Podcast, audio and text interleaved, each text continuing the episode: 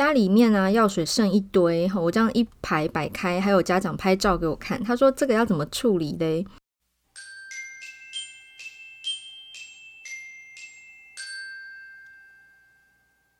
欢迎回到儿科知识家，我是儿科医师欧淑娟。今天要跟大家分享的主题呢，是因为欧医师看到一个数据，他说台湾人一整年抛弃的药物是用吨来计算的，而且不是一顿两顿，是一百多公吨。一整年我们丢了大概五亿多颗的药丸啊，这个数据我有一点吓到哈，就是怎么会这么浪费？其实我在门诊蛮常遇到家长提问，就是哦，家里头诶，上次开过的药水还没有用完的，可不可以再继续用？还是说呃应该要丢掉才是正确的呢？那大家可能会有观念是，诶，药不可以随便抛弃，可是要怎么样处理？难道要拿到医院的药局回收吗？可是这样特地跑一趟，可能会有些人觉得麻烦哦，就干脆啊直接丢了。所以今天要来教大家怎么样处理这些已经不再需要，但又不知如何处理的剩下的药物。首先，我们啊、比较常遇到的是感冒药，尤其是小朋友，可能他一感冒看病要看个三四趟才会痊愈，那过程中可能剩了一些药水。那这些药水分为从来没有开封过，或者是已经开封使用了一半的。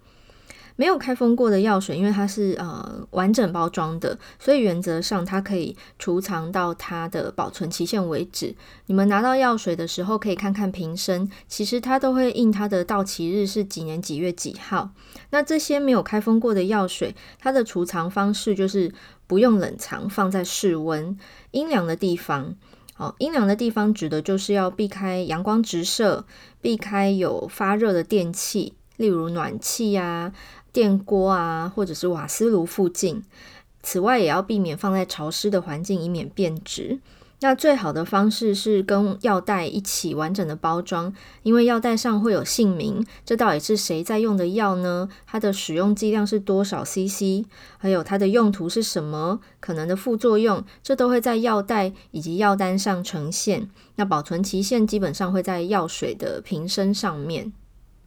那门诊也曾经有妈妈跟我分享过，因为家里不止一个孩子，所以她干脆在瓶身写上孩子的名字、喝的剂量，还有这个使用的用途。例如，它是咳嗽药水，她会写个咳嗽；流鼻水的药，她写个鼻水。像这样子的标示，可以很清楚明了的知道说，诶，这到底是大宝还是二宝的药？用途是什么？什么时候拿的？一次要使用多少 CC？万一下次有需要的时候，就可以直接开封使用，也不用担心会吃错药。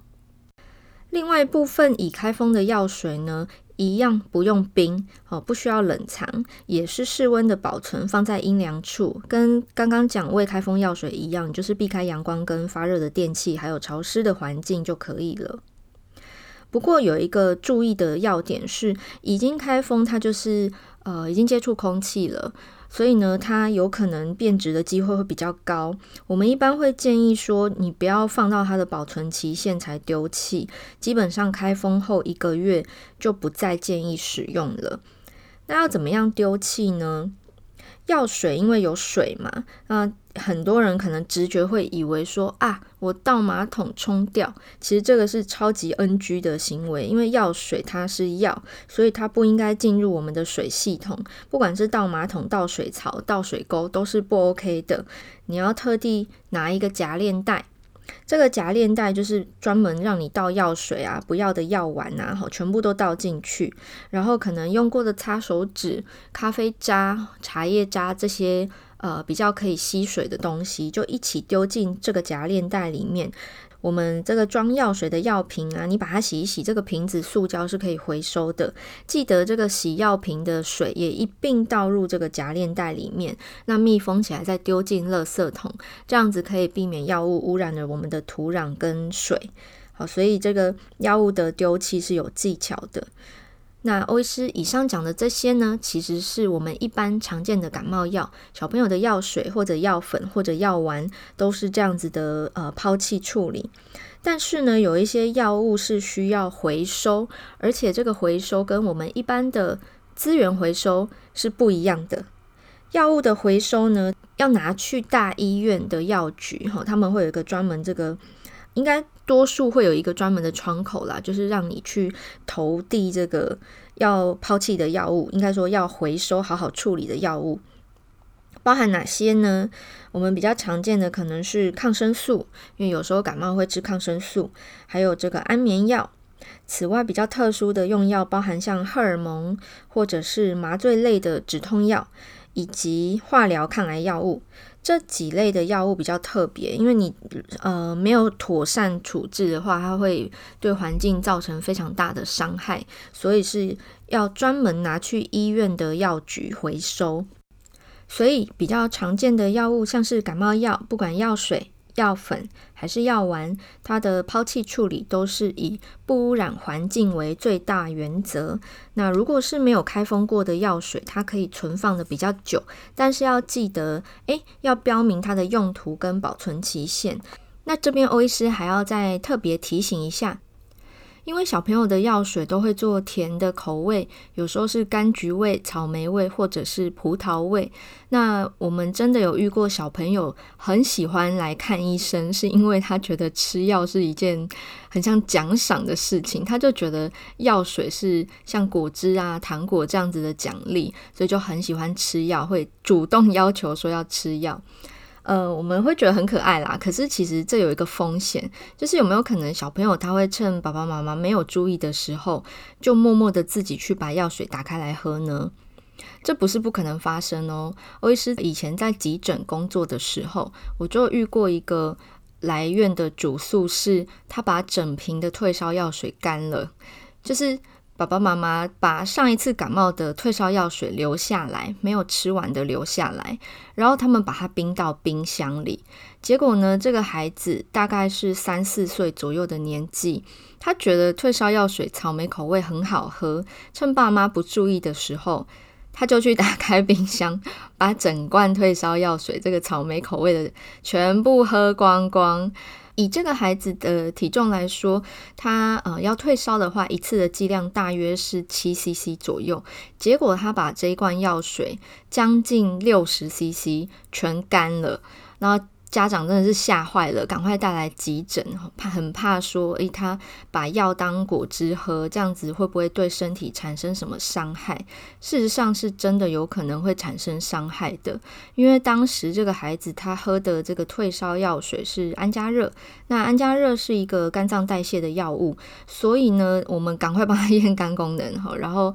这个查询毒物科的呃建议哈，看看有没有需要留院观察，这样，总之最后那个。孩子是平安无事啦，但是这个故事就告诉我们说，其实小朋友真的是什么事都做得出来，我们想象不到的。包含我也遇过，呃，把这个马桶清洁剂给喝了的小婴儿，呃，这样子夸张的事情都有可能发生，所以要特别提醒爸爸妈妈，真的不要轻忽药物的收纳储藏。我一般是建议说，可以的话，你把它锁在柜子里。有时候家长会觉得这样很麻烦，你要吃个药还要把柜子锁打开。但真的就是有孩子，而且不止一次，不是只有我一个人遇到，真的不止一次听到同才们分享在急诊遇到的各种夸张的案例，而都是我们大人无法想象的。那我们音乐过后来分享，诶，春节要出游，这个出门旅游的备药原则。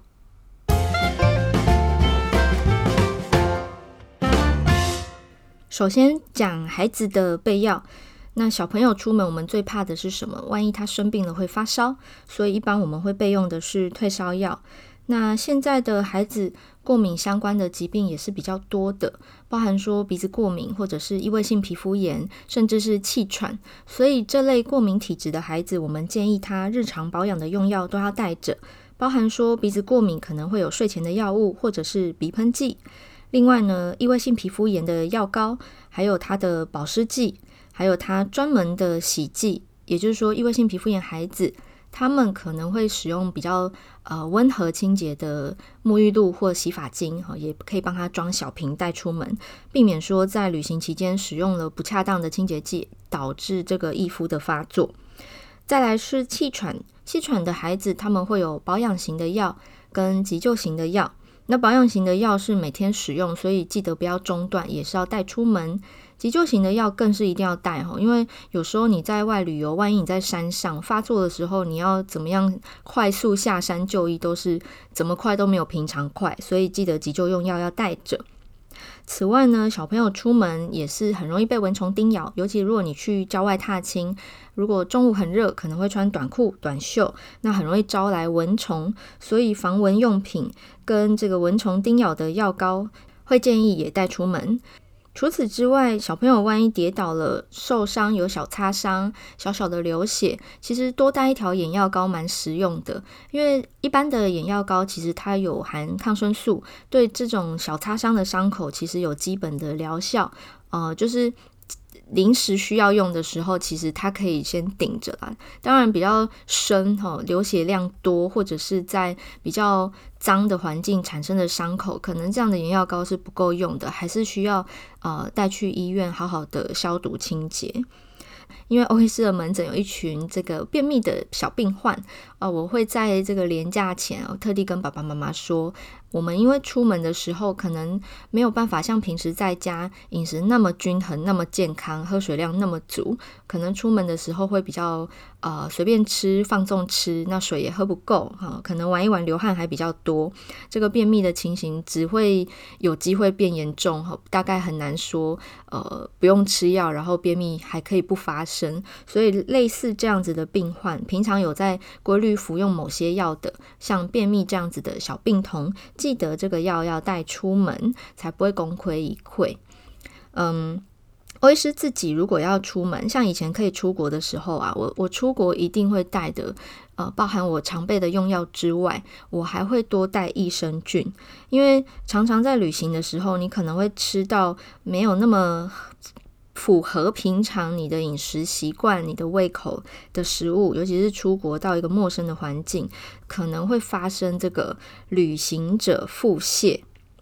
顾名思义，就是你出门旅游的时候才会产生的腹泻。那其实益生菌在这个时候可以帮上大忙，因为呢，益生菌就是已经证实说对这个旅行者腹泻有很好的缓解效果。你临时没有办法就医，无法取得这个止泻药的时候呢，可以先啊、多量的补充益生菌，会达到缓解的效果。好，以上是孩子用药的提醒。那成人当然就是备自己习惯的常备药嘛，像我刚刚说，我出国旅行我也会备，我可能会带过敏的药啊、晕车的药啊这一些，哈，就是每个人看自己的体质。如果你容易胃痛，那你记得带胃药，诸如此类。那如果有跟长辈同行的话，要记得提醒长辈他的慢性用药不要忘记了。就像我刚刚前面说，便秘的小朋友要记得带着他吃的药。长辈呢，例如说有血压问题、血糖问题，或者是血脂异常，呃，这些慢性病并不会因为过年就不发生。所以呢，过年期间还是要好好的服用这些慢性用药。有些长辈可能会忌讳说，诶，过年过节吃什么药？我就在门诊遇过有家长，他带小朋友来啦，但是他忍不住跟我提起这个困扰，就是他没有办法说服自己的长辈在年节期间也规律服用他平常慢性病呃保养控制的这些药物。然后我就跟他分享一个呃经历，因为欧医师以前在大医院工作，那我们就是过年的时候我们会放假，可是我们是轮流放假。那我不止一次在过年期间呢，是上急诊的班。其实过年的急诊班真的很忙，超级忙。就是如果是平日的半夜或者是假日，呃，周日，一般外面诊所没有开的时候，急诊本来就会比较忙嘛。那过年整个就是忙到爆炸，因为过年的人力更少，然后外面是绝对不会有诊所开的，所以整个过年期间的急诊真的是。呃，比年货大街还要热闹。你看诊的这个候诊时间，就是即便医生用最快的速度看诊检查，其实每个病患的等候时间都是平常的两倍以上。嗯，我就曾经遇过，就是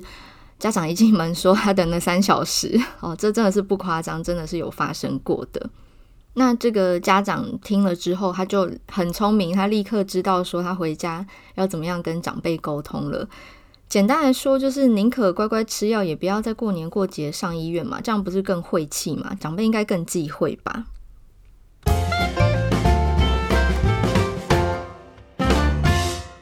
那讲到急诊，欧医师这边顺便补充一下，其实之前有提过的，但也是门诊很常被问的，就是我到底什么时候应该要带孩子去挂急诊呢？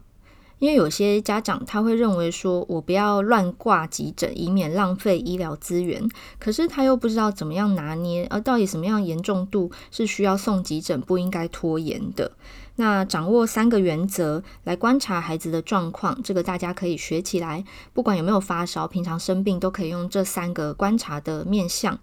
我们有一个口诀是 A B C。这个 A 呢，指的是 appearance，就是小朋友的外观，他整体的样貌，他的脸色。欧医师之前有提过，我很喜欢跟小朋友对视，因为看他的眼神，基本上可以解读一大半的脸色。脸色苍白、脸色发紫，或者是一脸病容、生病、病恹恹的样子，那他肯定是蛮不舒服的。假如他今天发烧三十九点五度，可是他看起来很有精神啊，活蹦乱跳的，那基本上这个烧不用太担心，多补充水分，适时的退烧就可以了。但如果说他今天体温正常，例如说三十六点八度，诶，可是他看起来就是一脸倦容，他很想睡觉，整个精神很差，食欲也不好，那其实这个 A 就是可能要打黄灯或红灯的。好，这个是第一个评估的面向。那第二个评估的面向 B 呢？B 是指呼吸，就是说小朋友他有没有气喘体质啊？他的咳嗽有没有影响他的呼吸呀？哦，这个呼吸的状态会不会很急促、很窘迫？我们讲呼吸窘迫，就是说他会不会呼吸很费力？第一个是你可以看他有没有鼻翼扇动。我们前面呃某一集有提过，鼻翼扇动就是鼻孔会张大缩小这样子呼吸，这个是婴儿特有的呼吸窘迫的表现。那第二个是掀开衣服，看看他的肋骨，假如他呼吸道产生肋凹，呃胸部的这个用力起伏，然后肋骨的痕迹很明显，这样子我们讲肋凹或者是这个肋骨下缘都凹陷，还有胸骨上缘的凹陷。哦，这样子的呼吸窘迫就表示这个 B 是闪红灯的，那这样子当然是需要挂急诊。那如果没有这种鼻翼扇动，没有肋凹，也没有胸骨上缘凹陷，他的呼吸是稍微浅快了一点，可他脸色正常，那这样子是比较没有关系的，就是按时吃药，大概没有什么问题。好，那第三个面向。C C 指的是循环 circulation，这个循环就是全身的血液循环如何。像刚刚欧医师第一个 A 说他的脸色如何，其实也可以看出他到底血液循环好不好。因为如果血液循环不好，脸色一定不会好。他可以在嘴唇的地方发紫、发白、苍白。那指甲的部分也会是比较苍白的。假如小朋友有脱水的现象的话，其实也可以从指甲跟皮肤的呃外观看出端倪。如果他血液循环真的有状况的话，指甲你可以看它是不是粉嫩的颜色，还是它有点发白发紫。那如果你轻轻压指甲，本来粉红色的指甲会变白，你把指甲放开，它又会回血变粉红色。那这样基本上是没什么大问题。可是如果它放开回血很慢，那这可能真的是有问题，搞不好小朋友小朋友已经脱水了。那如果他嘴唇干裂，然后哭没有泪水，而且他换尿布次数减少。或者上厕所的次数很少哦，那肯定是有脱水的状况，这个也应该要送急诊。所以用 A、B、C 这三个面向来评估，看他的外观、他的呼吸，还有他的血液循环，大概可以了解这个孩子目前的状况是如何。哦，需要挂急诊的状况，基本上。家长们很难忽略的，因为一看就是不对劲哦。那至于说高烧不退啊、剧烈呕吐、意识改变，或者是气喘发作了，这个吸急救型的药都没有办法控制，那一定是要就医挂急诊的。那特别再提醒一下，这边讲的高烧不退是指发烧超过三十八点五度，连续三天不退，这样子比较符合我们觉得病况是比较严重的。除非说他烧第一天整个人就意识改变，或者是剧烈呕吐，或者是癫痫发作，等等，否则的话，一般的退烧药使用、物理性的退烧方式，还有补充充足的水分，都可以帮助孩子退烧，不用急着在这个时候就冲去急诊啊、因为急诊人挤人，要等很久之外，诶，其实别人家也有别人家的病吼，就很怕说你们在急诊不小心交叉感染了。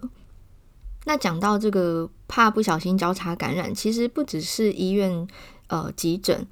在年节期间出去玩啊，还是要注意防疫的工作，不要疏忽了。包含说口罩戴好戴满，包含说勤劳的洗手。呃，正确的内外夹弓大力丸啊、这个洗手七字诀的执行，不是只有念口诀，也不是只有唱生日快乐歌唱满二十秒，是真的要好好的搓洗手上的各个角落。那另外就是提醒大家要消毒，你每天一定会捧在手上的手机啊、这个物体的表面，包含你家的门把、电灯开关、遥控器这些手会碰触到的地方，要记得每天消毒。那尽量是人多的地方不要去啦，真的要去的话，我我会建。建议就是除了口罩戴好戴满，也可以考虑带个这个酒精干洗手哈，带着。我们以湿洗手为最高原则，但是真的没那么方便，临时条件不允许的时候，还是有酒精干洗手可以做到一些保护。以上是今天的分享。如果你是新朋友的话，不要忘记订阅我的频道，也欢迎大家把这一则 Podcast 分享给周遭的亲朋好友。今天的节目就到这边喽。如果你还有任何问题或者想要听的主题，也欢迎留言或者私讯给我。那私讯的地方呢，我有把这个链接都放在节目的说明栏里面，你们可以留言或者私讯给我。也祝福大家能够平安过个好年。我们下次再见喽，拜拜。